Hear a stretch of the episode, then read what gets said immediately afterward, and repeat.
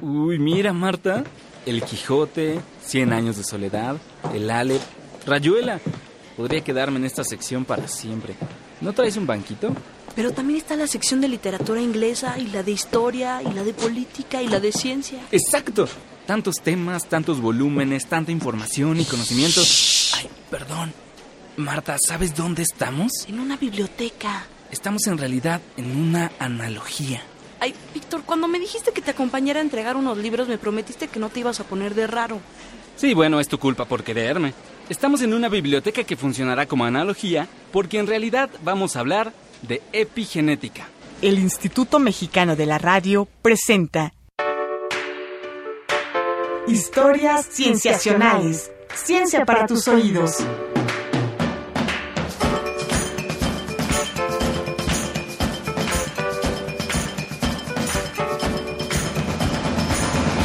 Bienvenidos a Historias Cienciacionales. Mi nombre es Víctor Hernández. Y yo soy Marta Rodríguez Mega. Marta, gracias por estar de nuevo con nosotros. Espero que te hayas llevado una buena experiencia del laboratorio la última vez. Todavía guardo los hongos que recolectamos la última vez y ya quiero ver qué me llevo de regalo esta. ¡Qué padre! El día de hoy estamos transmitiendo desde una biblioteca, no porque vayamos a hablar de autores o de cuentos, sino porque vamos a hablar de material genético, herencia y epigenética. Otra vez esa palabra. Primero que nada, dime de qué hablas. La epigenética como rama de la biología molecular es una disciplina relativamente nueva. No existe un consenso tan claro en su definición. Bueno, pero algo debe de haber como para que sea tan importante y estemos haciendo un programa de eso, ¿no? Efectivamente, de entre todas las definiciones que los investigadores relacionados con el tema han propuesto, está la que propuso el genetista estadounidense Arthur Ricks. Él dice que la epigenética es el estudio de cambios heredables, mitóticos o meióticos en la función génica, que no pueden ser explicados por cambios en la secuencia de ADN. Mitótico se refiere cuando una célula se divide en dos por mitosis, y meióticos es cuando esta división produce óvulos y espermatozoides. O sea que es algo así como un fenómeno que se hereda, pero que no se da en la estructura de los genes en sí. El estudio de la epigenética ha sido muy útil para entender cómo es que las células usan su material genético. Para comprender mejor esto, dejemos esta área común y vayamos hacia la zona de clásicos. Eso sí, tendremos que ser muy discretos. Imaginemos que esta biblioteca es una célula. ¿Cuál célula? Una neurona. Puede ser una neurona mía. Ay, no. Mejor de otro animal. Para fines de este ejercicio de imaginación, incluso puede ser la célula de una planta. Un animal está bien. ¿Qué tal la neurona de un mapache? Bueno, la neurona de un mapache será. Esta biblioteca es la neurona de un mapache. Imaginemos que las otras células de su cuerpo son también otras bibliotecas. Si comparamos esta biblioteca con otra, nos daremos cuenta que hay cosas que son parecidas. Como que tienen baños, ventanas, estantes, mesas, sillas y sillones. Y lo más importante, muchos, muchos libros. Sí. Ahora, lo más importante es que todas esas bibliotecas del cuerpo del mapache tienen exactamente los mismos libros. Ah, ya vi a dónde vas con esto. Estos libros son el material genético de nuestra célula. Exacto. En ellos está almacenada toda la información para que esta célula, o en este caso, esta biblioteca, funcione. Puede haber genes que producen proteínas o genes que controlan cómo se leen otras zonas del material genético. Ahora bien, para seguir con la analogía, las letras dentro de cada libro son el equivalente a los nucleótidos en el ADN, las famosas letras A, T, S, G, las unidades fundamentales que lo construyen. A ver, vamos a dar un ejemplo. Aquí en la Iliada, en una página al azar, supongamos que hay unas 4.000 letras. Si esta edición en específico tiene 500 páginas, eso nos da un aproximado de 2 millones de letras. Imagínate, el genoma en una célula humana tiene 3.200 millones de nucleótidos. Si dividimos ese número entre el número de letras que tiene la Iliada, necesitaríamos uh, 1600 Iliadas como esta para juntar todos los nucleótidos del núcleo de una sola de nuestras células. Consideremos que el cerebro humano tiene unas 100 mil millones de neuronas. ¿Y el de los mapaches? Este... En lo que piensas eso, te voy a hacer una pregunta. Para acomodar todas las letras de la biblioteca de esta célula, mira cuántos estantes y qué edificio tan enorme. Y pues las células son microscópicas. ¿Cómo le hacen para almacenar tanta información en tan poco espacio? Me da gusto que preguntes eso porque sí lo puedo contestar. Para eso, ¿qué tal si vamos al patio de la biblioteca? Mira, Marta, toma esta cuerda. Ahora imagina que esta cuerda es la doble hélice del ADN humano. ¿ok? Es mucho más ancha, pero tiene la misma longitud que el ADN real. La misma, ¿vale? Estamos. Ok. Cada nucleótido, o sea, cada una de las letras, mide .34 nanómetros. es decir, 0.34 millonésimas de milímetro. Hay que multiplicar cuántos nucleótidos tiene el genoma entero, contando los dos juegos de cromosomas, y luego multiplicar eso por cada célula del cuerpo. ¿Quieres que vaya por el baldor? No, no, no. Alguien ya hizo el cálculo. Está en la página de internet del Physics Factbook, el libro de los datos de física. Mira, corto este pedacito aquí. ¿Listo? Y ya tenemos la longitud del ADN de un cromosoma. Son unos 5 centímetros. Y nosotros tenemos 46 cromosomas en total en cada célula. Así que ahora toma este extremo de cuerda y ándale, comienza a alejarte. Yo te digo cuando tengamos la longitud del ADN de una célula. Está bien. Ahí.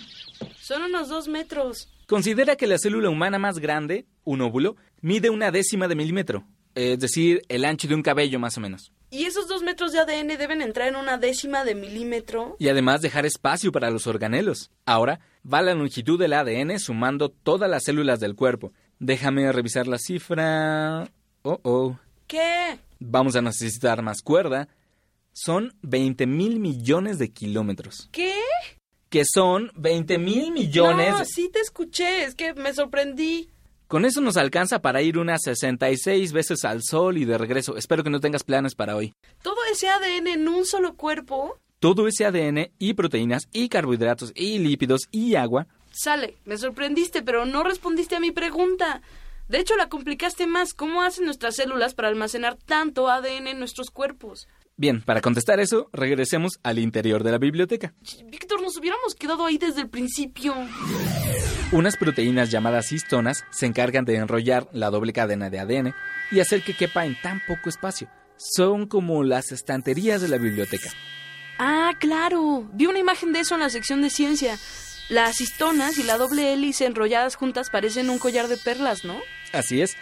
A cierto nivel de empaquetamiento, el ADN enrollado en las proteínas parece un collar. Luego ese collar se enrolla tanto sobre sí mismo que, voilà, puedes meter dos metros de hebra de ADN en cada núcleo celular. Oye, ¿y los genes? ¿Qué? Pues si siempre está todo tan enrollado, ¿cómo se logra sacar información de la doble hélice? Mira, ¿ves a esa chica en aquel estante? Para poder llegar al libro que está tomando, tuvo que fijarse primero en qué sección buscar y encontrarlo de acuerdo a la clasificación y luego sacarlo del estante y luego abrirlo. Lo mismo pasa con el ADN. Dependiendo qué genes se deben leer, las zonas del material genético, pues se puede pensar que los títulos y las fichas de clasificación en los libros también son marcas epigenéticas. Gracias a ellas, la célula sabe cómo y en qué momento enrollar la hebra de ADN. Como yo, que si necesito leer unos libros de teatro contemporáneo, sabré que debo irme a la zona de teatro, tomar un libro de teatro contemporáneo, abrirlo y tomar de él lo que necesite. Exactamente. Entonces, dependiendo las necesidades celulares, son las partes del material genético que se deben abrir. No todas las células abren las mismas regiones del genoma. Gracias a las marcas epigenéticas particulares, cada célula usa un grupo de genes particular y así obtiene una identidad. Se convierte en una neurona o en una célula muscular o en una de hígado o ya te haces a la idea. A ver, vamos a ver este mapa de la biblioteca para ubicarnos de nuevo. Ahora estamos en la sección de... Ah, mira, en la sección de momentos en la ciencia. Ay, sí. Momentos en la ciencia. Hablemos de tres sucesos importantes en la historia de la epigenética, que nos explican en parte por qué aún hay confusión en su significado. En 1953, el genetista Conrad Waddington acuñó el término epigenética para referirse a los sucesos que llevan a una célula fecundada a convertirse en un organismo adulto, con miles de millones de células. Waddington intentaba unir la biología molecular con el estudio del desarrollo. Recordemos que nueve años antes, en 1944, el médico Oswald Avery y los genetistas Colin MacLeod y McLean McCarthy habían mostrado que el ADN era la molécula responsable de transmitir los rasgos hereditarios. Mientras se iba descubriendo que todas las células de un organismo conservan el mismo ADN conforme se especializan, se hizo evidente que debía existir una forma de regular la expresión de los genes que estuviera más allá de ellos mismos. La epigenética de Waddington no solo fue tomada como el estudio del desarrollo. Recordemos que nueve años antes, en 1944, el médico Oswald Avery y los genetistas Colin MacLeod y McLean McCarthy habían mostrado que el ADN era la molécula responsable de transmitir los rasgos hereditarios. Mientras iba descubriendo que todas las células de un organismo conservaban el mismo ADN conforme se especializaban, se hizo evidente que debía existir una forma de regular la expresión de los genes que estuviera más allá de ellos mismos. La epigenética de Waddington no solo fue tomada como el estudio del desarrollo, sino como todo aquello que se pudiera heredar más allá de las moléculas de ADN. El segundo suceso importante fue la propuesta del empaquetamiento del ADN como una forma de regular la expresión de los genes. Esta propuesta fue construyéndose gradualmente durante los años 60 y 70 del siglo pasado, conforme se conocía a detalle la estructura de la cromatina. Recordemos que la cromatina es el ADN empaquetado con las proteínas llamadas histonas. Fue Roger Kornberg quien propuso la nueva idea, después de hacer observaciones al microscopio electrónico y construir modelos de la estructura de la cromatina. En su modelo, la cromatina está formada por unidades llamadas nucleosomas, que no son más que ADN enrollado de manera regular alrededor de un grupo de histonas. Este empaquetamiento sería una forma de evitar que los genes fueran leídos, pues la maquinaria celular no podría tener acceso a ellos. Siguiendo con nuestra analogía, se trataría de los estantes más apilados de una biblioteca. El tercer suceso importante fue el entendimiento del metilo como una marca epigenética. El metilo es una marca bioquímica. Consiste en una molécula muy sencilla, de un carbono y tres hidrógenos, que se pueden enlazar al ADN o a algunas proteínas en las células. Para mediados de los años 70, se sabía que el ADN podía tener esta marca, pero no se entendía bien cuál era su papel. Fue en 1975 cuando Arthur Ricks, que ya mencionamos antes, y Robin Holiday y John Pugh publicaron a la par dos artículos en los que proponían que el metilo podía ser un mecanismo epigenético. Esta marca serviría para mantener una memoria celular de cuáles genes estaban activos y cuáles no. Con esa memoria, las células especializadas del cuerpo podían mantener cierta identidad propia, a pesar de compartir los mismos genes. Esta pequeña síntesis histórica nos dice que el campo de la epigenética ya tiene más de 40 años de desarrollo y que ha avanzado a la par de otros campos más conocidos, como el de la misma biología molecular, al día de hoy es un tema de estudio muy vivo y con considerable debate, pues se está empezando a poner en entredicho no solo conceptos de la biología molecular, sino incluso ideas de la biología evolutiva. Solo me querías para que fuera tu público, ¿verdad? Sí, muchas gracias por haber puesto atención. A ver, muchachitos, me están haciendo mucho ruido. ¿Se me salen de aquí, por favor? Ay, sí, señora, perdón, es que le sí. gusta mucho hablar. Perdón, perdón. Volvemos después del corte para la entrevista con el doctor Ernesto Soto Reyes Solís, experto en epigenética. No se vayan. Vamos a un corte y regresamos. Escuchas historias cienciacionales. Ciencia para tus oídos. Ciencia para tus oídos.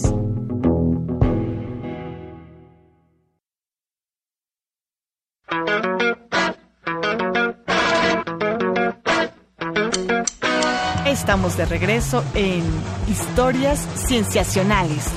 Ciencia para tus oídos. Ciencia para tus oídos. Estamos de regreso en Historias Cienciacionales. Gracias por seguir con nosotros. Entrevistas. El día de hoy nos acompaña en cabina el doctor Ernesto Soto Reyes Solís, investigador del Instituto Nacional de Cancerología. Él es biólogo egresado de la Facultad de Ciencias de la UNAM y obtuvo su grado de doctor en ciencias por la misma universidad. Ha hecho estancias de investigación en el Centro Nacional de Investigaciones Oncológicas en Madrid, España, y actualmente imparte la materia de epigenética en la Facultad de Ciencias de su alma mater. Muchas gracias por estar aquí, Ernesto. Muchas gracias por la invitación. En la parte anterior del programa estuvimos hablando de algunos conceptos básicos de epigenética y decíamos que es una disciplina que engloba muchos conceptos, descubrimientos nuevos, tanto que a veces no es tan fácil definirla. ¿no? ¿Cuál es tu definición de trabajo de lo que es la epigenética? ¿Cómo la concibes tú? Pues mira, la epigenética en general, eh, yo a veces lo menciono, lo, lo, acoto mucho, por ejemplo, cuando fue lo que es la secuenciación del genoma. Cuando se dio la secuenciación del genoma, la gente estaba súper feliz porque iba a conocer dónde, cuántos genes teníamos, dónde estaba acotado todo, pero lamentablemente cuando se dieron cuenta era como tener un libro sin puntos ni comas, que tú sabes perfectamente que leer un libro así es casi imposible. La verdad, la epigenética, de la forma más sencilla de definir, es como si tú te levantas en las mañanas y de repente eh, ves a tu esposo y le dices, ¿cómo amaneciste vieja? No es lo mismo decirle cómo amaneciste vieja a cómo amaneciste vieja. El golpe va a ser de manera diferente. Es decir, el golpe que te va a dar. Eso es lo que hace la epigenética realmente. Es una forma de darle... De leer los genes. Exacto. O sea, los genes se necesitan interpretar en un tiempo y en un espacio definido. Entonces no se pueden dar la expresión a lo loco de todos estos genes. Entonces la epigenética define el tono y la forma que deben de ser leídos.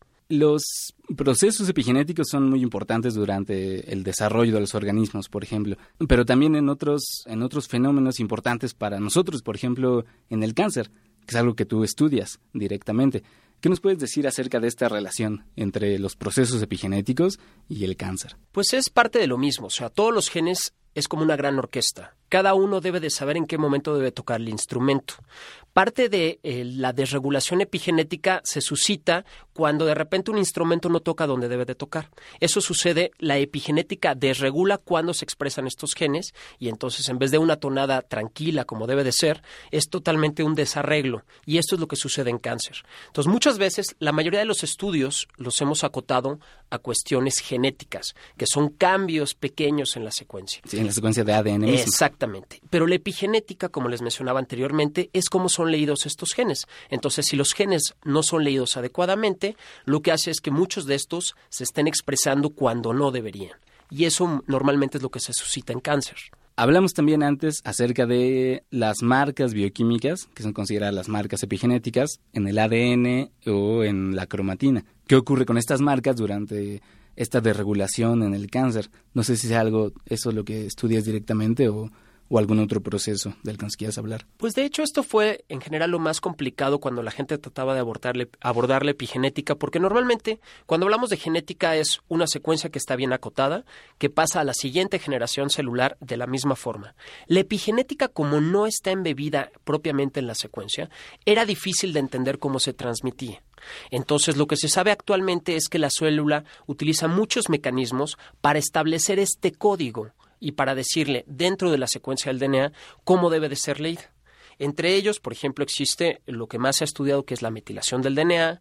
También, por ejemplo, el DNA se eh, enrolla para empaquetar al interior del núcleo en unas especies de pelotitas que se conocen como histonas, que a su vez también lo que le ayuda es a compactar y meter a todo, todo el genoma que tenemos al interior del núcleo. Ahora, esto trae como consecuencia que esa compactación interfiere cómo deben de ser los, eh, leídos los genes. Entonces, lo que hace la célula es relajar en un momento esto para que pueda ser leído y compactarlo cuando no lo necesita. Y eso es lo que, eh, lo que se suscita muchas veces en cáncer. No se regula bien esto y entonces se hace que la célula sea mucho más amplia o más grande. Mencionaste antes un código que no es necesariamente el código genético el que está dentro de la misma secuencia de ADN, el que dice cómo se van a producir las proteínas en la célula, sino un segundo código que nos diría cómo... Bueno, ¿qué nos diría este código? Pues en general lo que te está diciendo igual es cuándo deben de ser leídos los genes, cuándo no. Y, por ejemplo, hay cosas tan importantes. Cuando se da lo que el proceso de la embriogénesis, o sea, un embrión se empieza a desarrollar, todos los componentes epigenéticos, aunque está la secuencia del DNA se encuentra codificado en cada una de las células. Lo que es importante, por ejemplo, cuando se diferencia un organismo, es saber dónde está la cabeza y la cola. ¿Y cómo se establece este patrón? La epigenética es lo que determina este patrón. De hecho, por ejemplo, alteraciones de este patrón en la clásica mosquita que se estudia mucho en ciencia, que es la drosófila, cambios epigenéticos puede derivar, por ejemplo, que le salga una antena en donde debería ir una pata o que le salgan muchas más, eh, por ejemplo, alas. Todo esto lo definen los patrones epigenéticos. Entonces, es muy importante, por ejemplo, en las etapas muy tempranas de cómo se establecen estos códigos. Y me imagino que este código es algo más complejo que el código genético del ADN mismo. ¿Cómo vamos con el avance de entender este segundo código? Pues mira, la epigenética realmente como ciencia se estudia desde el 85 y lo primero que se analizó fue esta metilación del ADN. En general, todas las cosas nuevas que se van descubriendo se asocian con una enfermedad. El cáncer fue el primer abordaje. Entonces, realmente en tan pocos eh, años que llevamos, ha evolucionado muchísimo. Ahora las tendencias un poco de hacia dónde va la epigenética es que la epigenética a futuro podrías tú utilizar toda esta herramienta para lograr, por ejemplo, de una célula ya diferenciada, lograrla desdiferenciar y llevarla a un linaje específico. De hecho, yo creo que el futuro de la epigenética es lograr, por ejemplo, el desarrollo de órganos, eh, establecimientos nuevos patrones eh, de cómo se expresan los genes para determinar un linaje específico celular. Es decir, vamos a estar escuchando mucho de este campo en el futuro es tu predicción. Sí, realmente a la epigenética se han dado cuenta que es em, tan móvil que de hecho, por ejemplo, ya se han hecho estudios o se han abordado estudios sobre el ejercicio, sobre la ingesta, lo que comemos, por ejemplo, nos altera nuestros patrones epigenéticos o inclusive cómo se desarrolla un bebé. Entonces, la epigenética actualmente está siendo una herramienta que te permite abordarlo a todos los niveles. Y yo creo que en el campo de la medicina va a ser un campo muy importante el estudio de la epigenética. Cuéntanos un poco de manera más personal, ¿qué fue lo que te atrajo de este campo en particular? ¿Qué, qué tenía para ti de, de, de, de motivación dentro de estas preguntas? Pues mira, cuando yo me, yo me incorporé, yo hice mi doctorado con el doctor Félix Resillas. Realmente su grupo de trabajo en general se ha abocado mucho en el análisis de cómo está toda esta cromatina. Cuando yo me incorporé, eh, pues parte de mi interés yo creo que era el cáncer, siempre ha sido el cáncer. Eh, creo que este estudio, como es relativamente reciente, eh, veía yo grandes eh, opciones a futuro. Realmente se sabía muy poco cuando entré al doctorado. Actualmente los estudios que se han hecho son saltos enormes y yo creo que lo que se pensaba anteriormente del cáncer ha revolucionado totalmente a lo que conocemos actualmente, gracias a la epigenética. Es decir, algo de lo que te atrae es que es un campo muy nuevo, con mucha, mucha tela donde cortar, mucho hilo que sacar. Que es muy nuevo, que se puede aplicar a todos los temas. De hecho, parte de la clase que doy en la Facultad de Ciencias, al final eh, los alumnos proporcionan o, dan una plática acerca de sus intereses, eh, hacen un proyecto y prácticamente es interesantísimo. Hay gente que habla, por ejemplo, de cómo se da la diferenciación sexual en un pez o cómo se, un organismo puede pasar de una etapa eh, larval a convertirse en una etapa adulta. Todo esto, la epigenética está involucrado en esto. ¿Cuál crees que es la aportación más grande que hará la epigenética al campo de la biología en general? Al campo de la biología yo creo que va a permitir a la larga em, poder conocer cómo la célula toma decisiones para poderse diferenciar en un organismo y cómo al interior del organismo la célula toma las decisiones para que una célula de hígado se convierta en una célula de hígado, la de ojo en una de ojo, que desde etapas muy tempranas la epigenética puede ser como el mandamás hacia dónde deben irse estas células. Y a futuro, obviamente, nosotros, por ejemplo, poder revertir toda esta información para decirle a una célula, no quiero que seas un fibroblasto, quiero ahora que seas un, una célula de corazón y a futuro lograr hacer, por ejemplo, eh, cultivos eh, de tejidos, todo ese tipo de cosas. Es decir, nos va a permitir meterle un poquito más de mano al genoma, no tanto para modificar el genoma mismo, sino para eh, modificar cómo se comporta. Sí, vamos a lograr nosotros ahora un poco dirigir más esta orquesta celular de hacia dónde se da la diferenciación de las células. Ya para terminar, Ernesto, en unos dos minutos, ¿Qué crees que es lo más difícil al estudiar los procesos epigenéticos? Lo más complicado, a diferencia de la genética, como tenemos el código bien establecido de cada una de las bases que están, eh, a diferencia de ello, la epigenética, como no está codificada, las herramientas que se tienen que emplear para su estudio tienen que ser totalmente diferentes. Ahora también es un campo de estudio que está creciendo muchísimo. Anteriormente, los primeros estudios que te mencionaba en el 85 se abocaron a analizar nada más la metilación del DNA, que era muy sencillo decirle el switch de la célula para prender y apagar un gen. Actualmente se dan cuenta que esos switches no son tan sencillos. Es como estar en una planta nuclear, que no solamente tienes un solo botón, sino tienes miles de botones. Y el apretar un botón que no necesitas apretar en un momento, deriva a un chorro de cosas, no solamente en cáncer, o sea, puede derivar en síndromes, en enfermedades complicadas. Y esto se han dado cuenta inclusive, por ejemplo, en eh, cuestiones tan necesarias como la ingesta, lo que comemos. De hecho, por ejemplo, el gobierno hace un tiempo eh, inclusive eh, tomó la posibilidad de adicionarle a las tortillas, por ejemplo, ácido fólico que esto ayuda para que los individuos, las personas, las mujeres cuando se embarazan, puedan derivar en un individuo completamente sano. El ácido fólico también está involucrado en los procesos epigenéticos. Entonces, lo que queda claro es que lo que comemos hoy nos afectará a nuestros hijos e inclusive a nuestros nietos gracias a estos procesos epigenéticos. Exactamente. Pues muchas gracias. Entonces, agradecemos al doctor Ernesto Soto Reyes Solís por haber estado con nosotros y por, por el tiempo que nos concedió para esta charla. Gracias. Gracias por la invitación.